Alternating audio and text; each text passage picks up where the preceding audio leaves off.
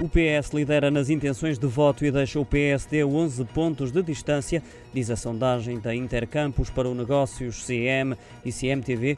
Os socialistas estão na frente com 34,8% nessa sondagem, divulgada hoje. Segue-se o PSD com 23,4% das intenções de voto. A corrida pelo terceiro lugar está ao rubro, com o Bloco de Esquerda e o Chega a partilhá-lo, eh, com 9 pontos percentuais.